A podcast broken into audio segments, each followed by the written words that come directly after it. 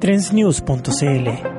Todas las tendencias de Chile y el mundo vamos a invitar a Gabriel Monroy, quien es emprendedor y fundador de Colectia, y van mostrado recién el, el portafolio ¿no? de Magical, y allí, no sé si se fijaron, pero dentro de los primeros eh, lugares estaba efectivamente Colectia.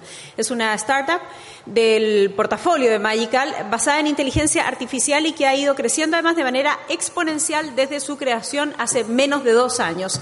Gabriel, muchísimas gracias por acompañarnos, estamos felices de que estés acá con nosotros, te vamos a brindar un aplauso para que comience entonces tu presentación. Bienvenido.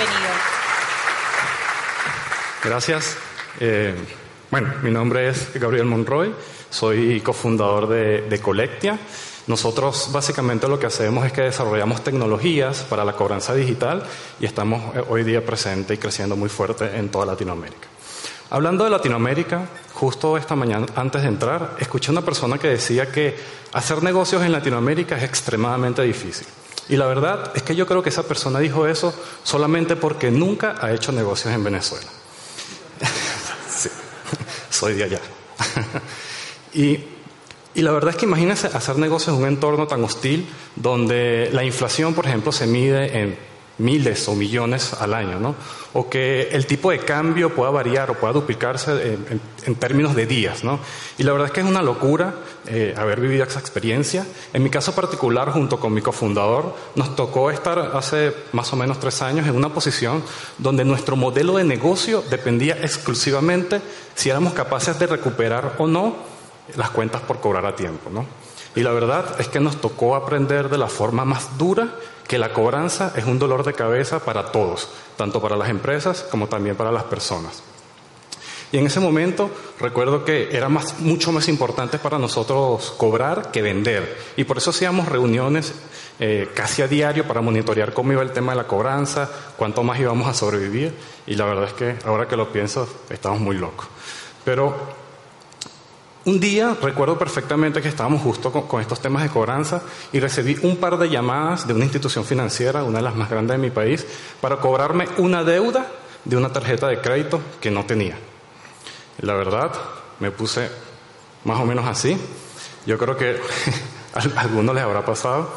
Y yo no podía entender cómo si éramos capaces de, por ejemplo, enviar personas a, Marte, a la Luna, perdón, y próximamente a Marte, ojalá, y ¿Cómo éramos capaces de, por ejemplo, hacer autos que se conducen solos y toda esta revolución tecnológica? ¿Cómo es que una institución de las principales de, mi país no era capaz de saber si yo tenía una deuda o no? Y más allá de eso, yo lo que pensaba era, ¿por qué me llaman? ¿Por qué esta hora? ¿Por qué, por ejemplo, no me mandan un mensaje de texto, no sé, a las 12 del mediodía, cuando está desocupado y podría pagar la deuda que efectivamente no debía?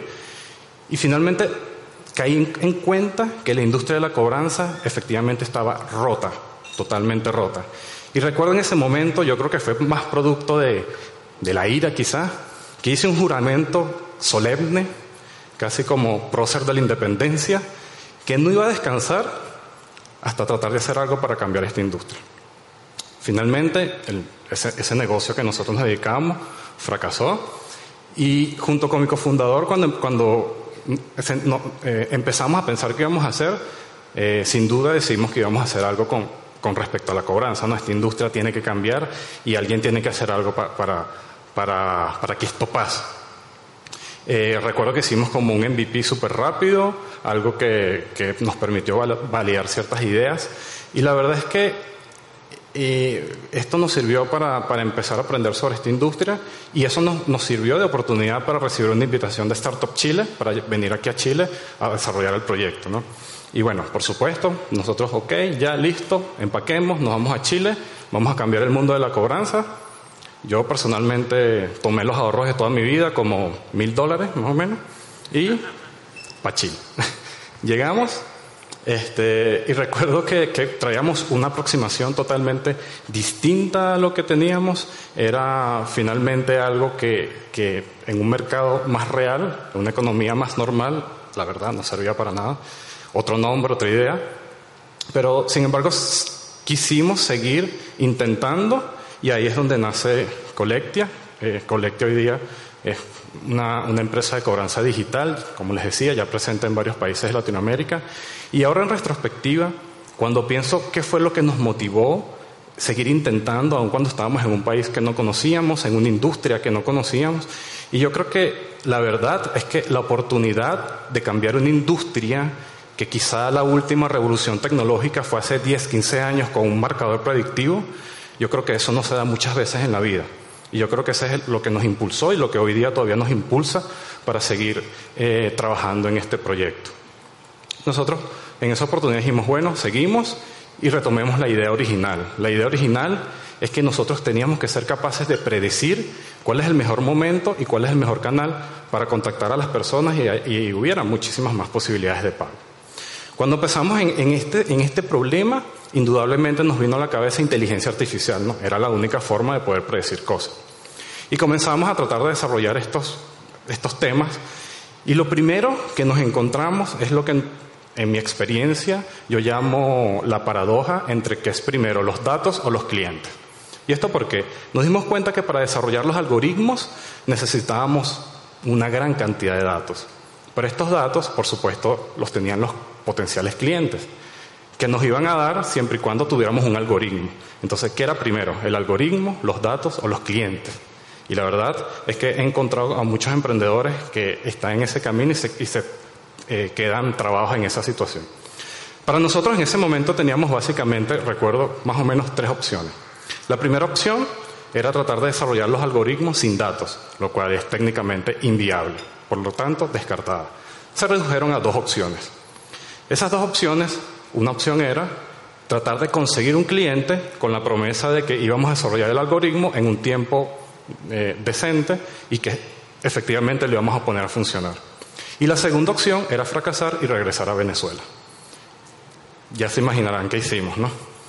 Creo que no hay nada más inspirador y más motivador que huir del comunismo. Así que hicimos.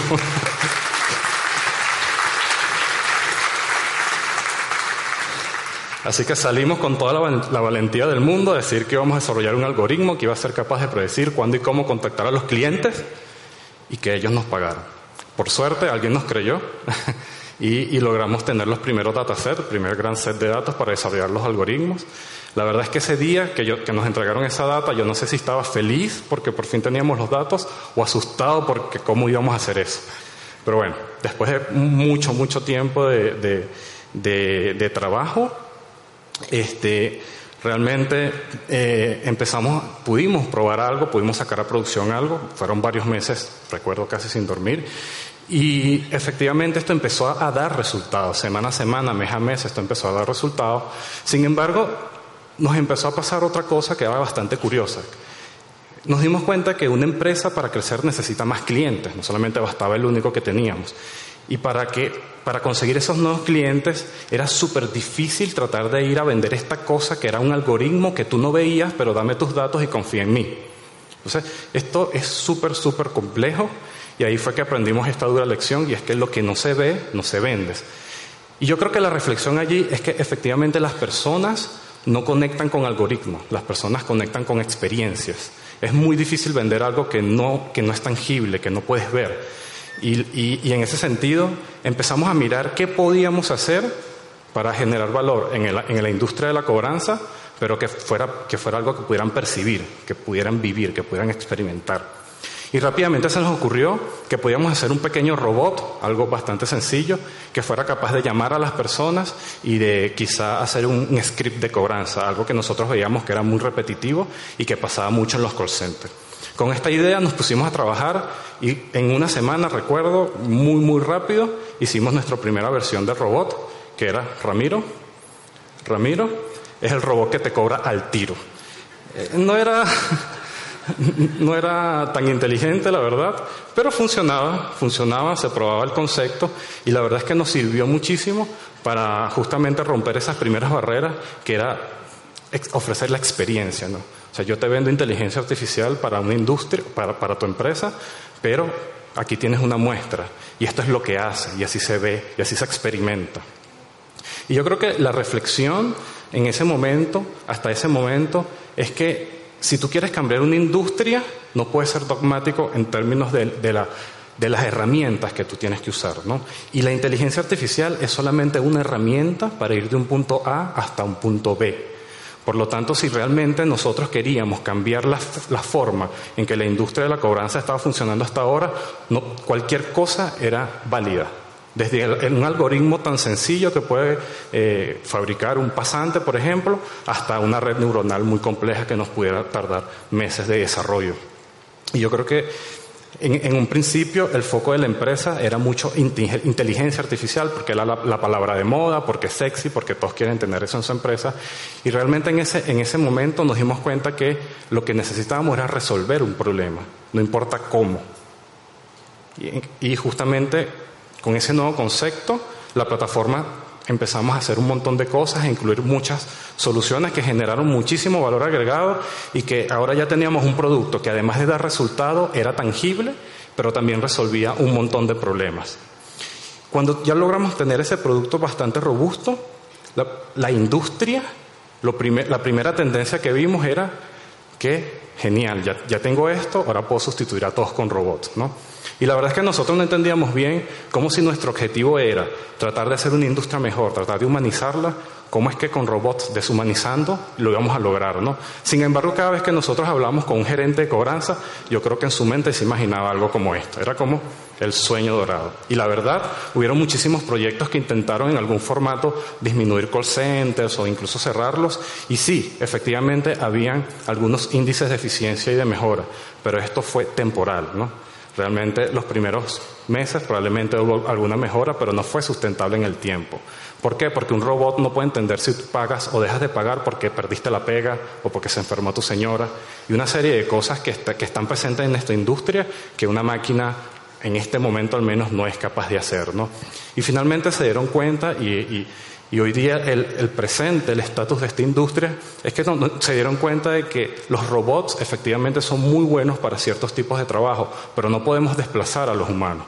Debemos darle cabida a los humanos, incluso ya hay estas, conozco de proyectos que habían cerrado call center enteros y hoy día lo están reabriendo, ¿no? Porque efectivamente hay ciertas tareas, hay ciertas cosas que jamás, o bueno, al menos en este momento, no pueden ser reemplazadas por robots, ¿no? Y por por lo tanto, en vez de hablar de un tema de sustitución, estamos hablando hoy día de la coexistencia.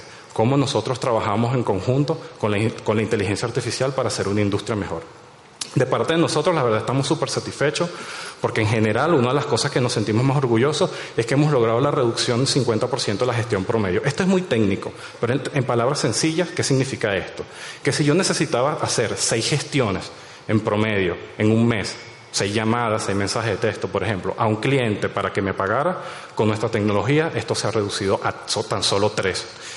Y es justamente está muy alineado a lo que era la idea original, a lo que era ese, ese, ese espíritu de, hacer las cosas distintas, no disparar al aire y, ver a quién, quién, a quién le doy sin importar las consecuencias, ese concepto justamente está cambiando. Y una de las cosas que más nos emociona es que esto no solamente está pasando acá en Chile, sino que hoy día nosotros ya estamos en varios países en Latinoamérica y desde México hasta acá hasta Chile existe un consenso general y la industria realmente está consciente de que debe ser más humana, que debe cambiar, que, debe ser diferente y lo mejor es que entiende que la inteligencia artificial es una herramienta muy poderosa para llegar a hacer eso, para brindar una experiencia mucho mejor a sus clientes y por supuesto para hacer de esto, eh, para hacer el futuro de esta industria muchísimo mejor.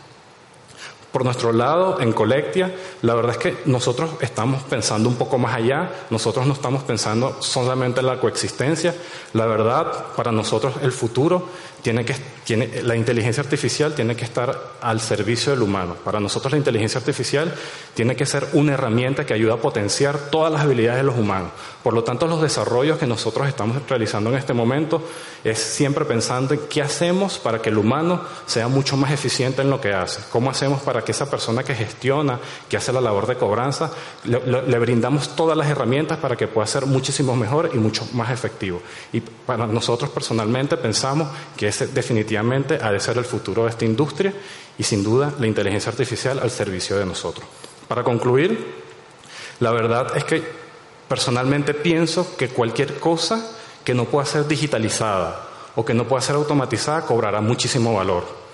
Efectivamente, las máquinas son muy buenas realizando simulaciones, pero no pueden sentir, no pueden vivir. Y sí, efectivamente, muchos trabajos pueden ser automatizados, pero eso solamente pasará para que nosotros los seres humanos nos enfoquemos en hacer las cosas que no pueden ser automatizadas, que a mi criterio son las cosas que realmente nos generan valor en, nuestro, en nuestra vida y a nosotros como especies y por supuesto como sociedad. De parte de Colectia y por supuesto de mi parte, no me queda más nada que decir, sino que muchas gracias Chile por la oportunidad. Trendsnews.cl Síguenos y sé parte del futuro.